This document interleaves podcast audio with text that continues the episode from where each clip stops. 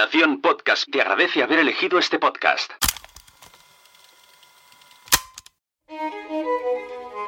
Estás a punto de escuchar los contenidos de la sexta edición de PodTalks, el festival de podcasting y networking que se celebró el 2 y 3 de septiembre en Palau Solità y Plegamans con el apoyo de las FanCon. PodTalks es un evento organizado por Nación Podcast. Este evento ha sido posible realizarlo gracias al apoyo de estas marcas y estos podcasts. MasterD, VoiceUp, Lucas Host, Mumbler, Crece tu Coco, Viajando en Femenino, Team Barça, Descifrando Venus, Como, el podcast de Antiayuda, La Chispa Blanca, a tu servicio de Noemí Freixas, Javi La Yunta, la membresía Quiero Ser Podcaster, las Meetup de WordPress Barcelona y WordPress Granollers, y Metricool. Muchas gracias a todas las marcas y a todos los asistentes que vinieron y apoyaron este evento.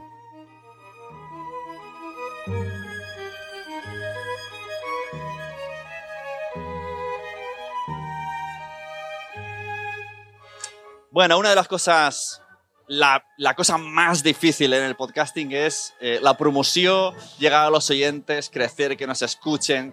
Y eso es algo que Podtalks queremos, dentro de lo que podamos, eh, ayudar a que esto pase menos. Entonces vamos a abrir, podamos, eh, queremos ayudar a la promoción de podcast, haciendo directos y que vengáis a hacer presentaciones. Eh, ahora vamos a hacer una ruleta de podcast, que es un nombre muy llamativo, pero simplemente es que van a venir podcasts a presentarse, no, no hay balas, ni disparos, ni nada. Y para ello quiero que primero suba, recibáis con fuerte aplauso a los componentes de cómo el podcast Antiayuda. Se llaman Carlos y Carlos, Carlos Navarro y Carlos Rubio.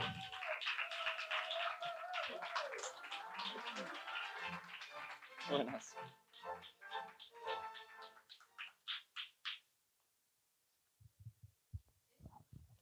Diez minutos, ¿no, Sune? Muy bien. Eh, muchas gracias a todos los que estáis aquí. Gracias por la invitación. Somos como podcast, el podcast de Antiayuda. Él es Carlos Navarro, historiador. Yo soy Carlos Rubio, no soy historiador. Y en coma, básicamente, nos llamamos un podcast de Antiayuda porque tratamos temas que nos interesan sin ganas de daros una lección ni nada. Es un poco de knowledge y bastante de coña. La única manera que teníamos de presentar este programa era haciendo una muestra de un formato nuestro que nos encanta, que es el chiringuito de guerrones. Entonces, primero de todo, ¿conocéis el chiringuito de jugones? Claro, habéis visto Team Barça, pues es rollo ellos, pero sin la seriedad y la emoción que le han puesto, ¿no? Hacemos lo mismo con guerras. Como solo tenemos 10 minutos, Sune, ¿vale? Pues no hemos podido coger un conflicto de actualidad. Que, qué sé yo, Gabón, Níger, algo así. No. Es que el verano ha estado calentito también. Claro, el verano ha estado calentito y no, no hemos tenido que escoger un, un conflicto muy breve o, o, un planteamiento que es, dado que todo el mundo aquí es creador de contenido casi, ¿cómo hacer la guerra en Andorra? Exacto. Gracias. Gracias, gracias, gracias. Eh, bueno, eso.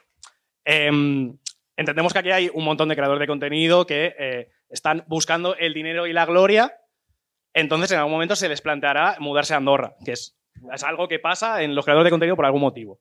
Hmm. ¿Vale? Entonces, vamos a hablar un poco de las capacidades bélicas y la historia bélica de Andorra para eh, intentar eh, llevaros hacia si es, eh, si es necesario que os mudéis o no. ¿Vale? O si merece la pena, o si es Claro, un buen negocio. ¿Eh? Hombre, a ver, negocio es. ¿Hasta cuándo? Esto lo descubriremos. O sea, literalmente es solo negocio, de hecho. Es- De hecho, solo es eso. Hablemos un poco de Andorra. ¿Qué es Andorra? Es un país. Es un país, vale. Vale.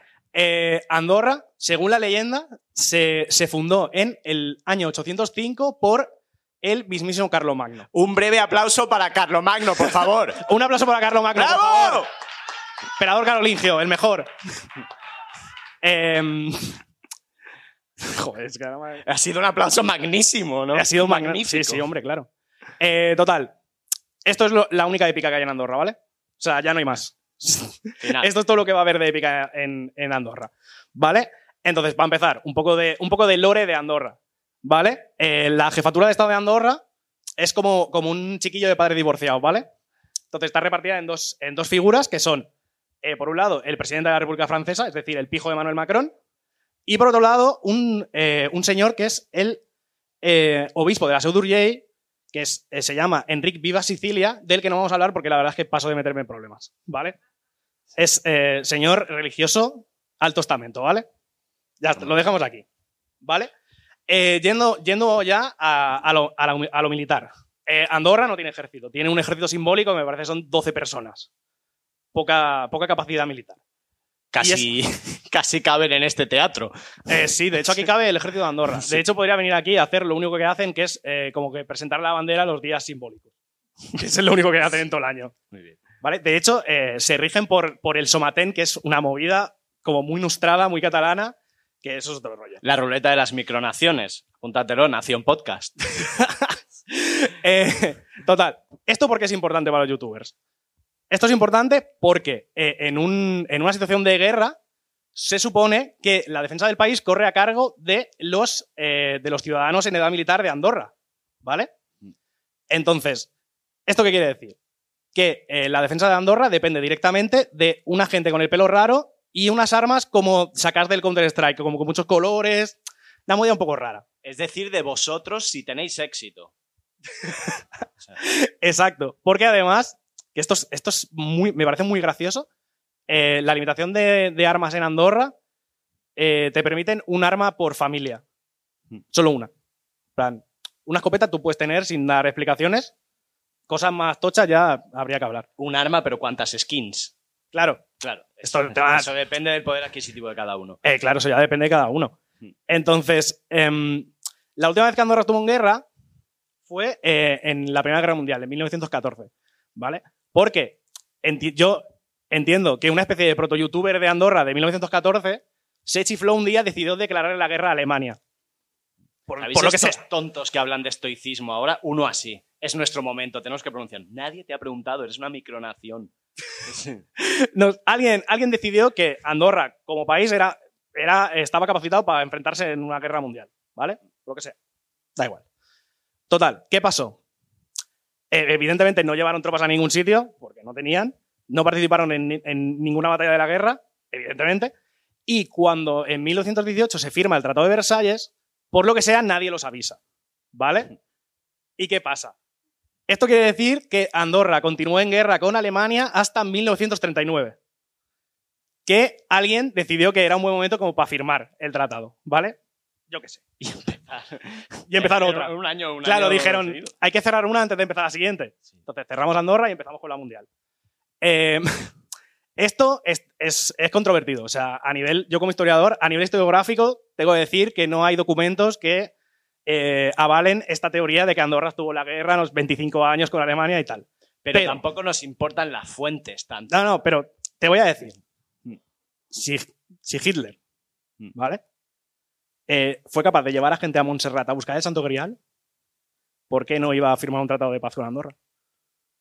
Me has dejado descolocadísimo, Carlos. Te ab- es Claro, que claro, piénsalo, Claro, claro. piénsalo. Es, es aprovechar la- el viaje, ¿no? Comprar, Ya de bajada, azúcar, sí, ya de Comprar una radio Comprar una y radio. a Montserrat a ver si a ver si estaba por allí el tema. Quizá esa fue la chispa del negocio de radios, azúcar y queso que luego floreció en los subsiguientes años. O sea, gracias a Adolf Hitler, no sé.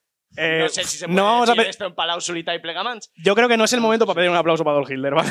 Vale, Vamos a dejarlo aquí, ¿vale? Entonces, em, luego, otro, su participación en la Segunda Guerra Mundial se redujo a que un batallón francés entró en Andorra, seguramente unos vinicultores armados con baguettes, porque tampoco... No y, ni, si- y ni siquiera, ni siquiera había ningún tipo de conflicto, era simplemente para controlar eh, en 1936 que nadie eh, interfiriera en la guerra civil española.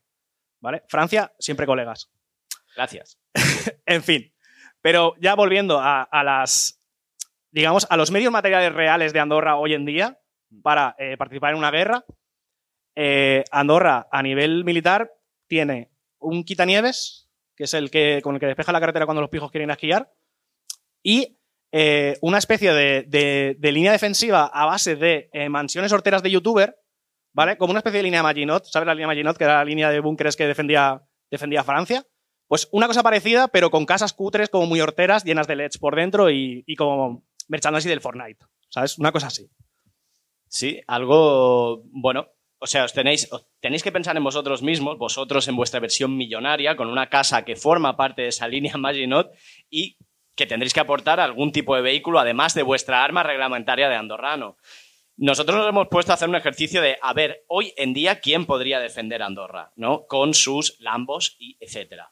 Hemos encontrado casos, y los casos hacen temer mucho que no es muy, o sea, hacen pensar que no es muy buena idea irse a Andorra. Si a ti te tiene que defender una persona que se llama Dick Greff, que aquí es verdad que el público es un poco talludito, ¿eh? hay que decir, no sabéis quién es, yo tampoco sabía quién es. Pero bueno, que te tiene que defender con un Tesla Model S Plate, con las pegatinas de Rayo McQueen, no puede ir muy lejos. Esto a, lo esto es mejor, verdad. a lo mejor tus ahorros no están tan a salvo en banca andorrana.